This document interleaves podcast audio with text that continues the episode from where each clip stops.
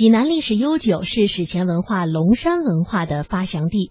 区域内新石器时代的遗址程子崖，有先于秦长城的齐长城，有被誉为海内第一名宿的灵岩寺、宋代彩塑罗汉以及隋代大佛等。我国首部诗歌总集《诗经》当中有谭人所作的讽刺诗《大东》，也是现存最早的有关于济南的文献。在一九八六年的十二月，被国务院公布为国家历史文化名城。魅力小城，我们就一起走进济南。清朝咸丰年间的一个深秋，在北京紫禁城的后宫里，一位怀有皇帝子嗣的嫔妃即将分娩。然而此刻正流血不止，情况极为危险。就在太医们束手无策的时候。山东东阿籍户部侍郎陈宗圭推荐的一道药膳，不但让这位即将流产的嫔妃血止病愈，还顺利的产下了一位皇子。凭借着母以子贵，这个叫小兰儿的嫔妃一步步走上政治舞台。此后，关于她的历史大戏被一一拉开。这位嫔妃正是我们日后熟知的慈禧太后。而对于那道成就了他一生的药膳，慈禧情有独钟，笃信不疑，终生服用。然而，让人奇怪的是，慈禧所极尽推崇的那味药膳，并非取自皇宫，而是产自山东民间的地道药材阿胶。九天共胶的独有工艺，九提九九更是神奇。从任候补到听古济南起，岳靖宇就为熬制上品的好胶拜访了名家高人，最终重金聘请了阳谷之胶奇人刘怀安等熬胶大师来到济南助阵，历经数载，终于研制出了独创的技艺——九昼夜精提精炼法，也就是九提九九工艺。用这种工艺熬制出来的东流水阿胶，去除了阿胶的腥臭气味，其颜色好像是琥珀，清透甜韵，味道清香，更容易吸收，疗效奇佳，终于成就了洪济堂的上品阿胶。然而，因为种种的原因，洪济堂阿胶厂停产了。随后，洪济堂东流水的秘籍也因为时代的变迁，一度成了碎片。不过，这一切都从零八年洪济堂小楼平移，成功的开始有了转变。近年来，随着皇室御用胶厂洪济堂重新恢复生产，当年只供皇家享用的九天贡胶，就成为了其一直挥之不去的情景。为了复原这种传说中的九天贡胶。洪济堂特地请来了当地最好的熬胶技师杨文正。杨师傅这么早起来打水啊？原来有这个老说法，老讲究，哎，呃，老不早起来打水啊，对这个胶有好处。老一辈传下来哎，对。杨师傅，您这是在干什么呢？这是提纯往上提这些脏东西。这一般得提多长时间呢？从一开始进皮子，一直到提纯，这是五天的时间。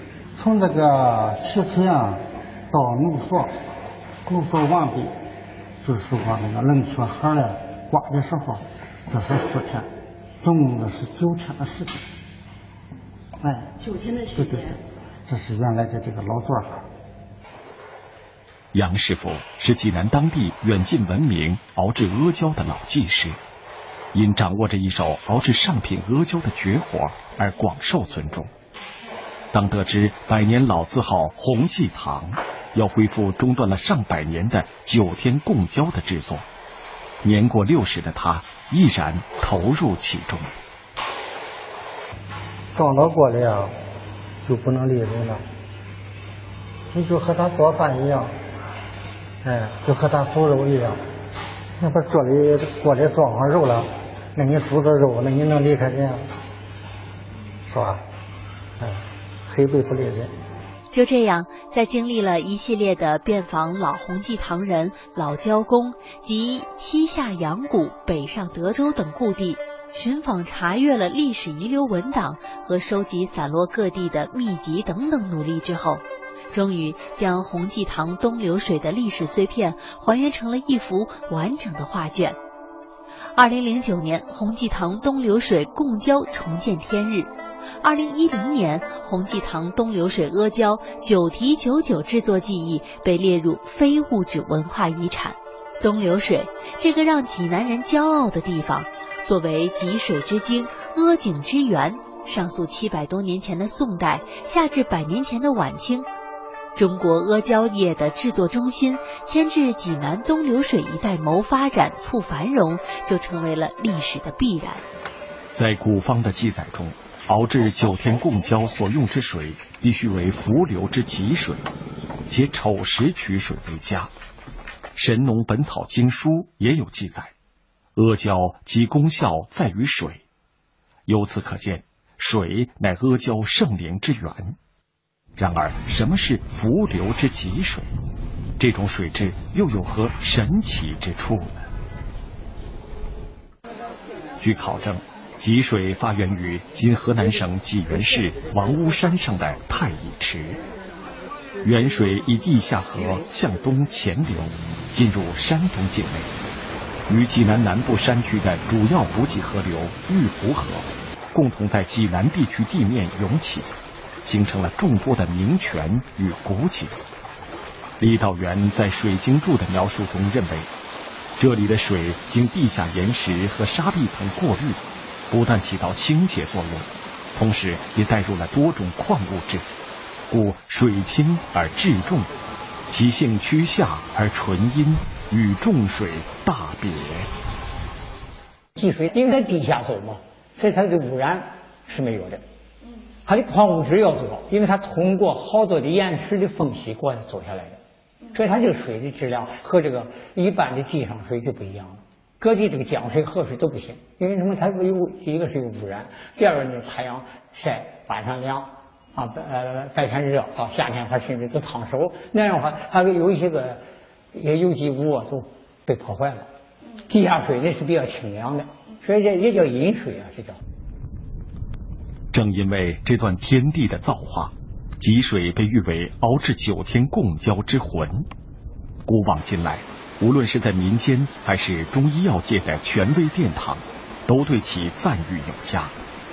在阿胶熬制的历史上，距今天济南一百六十公里外的一口古阿井，就因是吉水的泉眼，而有着一段传奇的经历。这个地方就是阿井遗址。我们现在看到的，就是产阿胶的圣水阿胶。因为过去阿胶生产非有阿胶水不可，没有阿胶的水引子，这个阿胶就不是真胶。阿胶呢，应该说它和阿胶同时产生。阿胶得名就是因为有阿胶啊，没有阿胶，它怎么叫阿胶啊？是吧？那么我们鉴于记载。阿胶它应该是汉代就有的，所以呢，阿井最晚应该在汉代就有。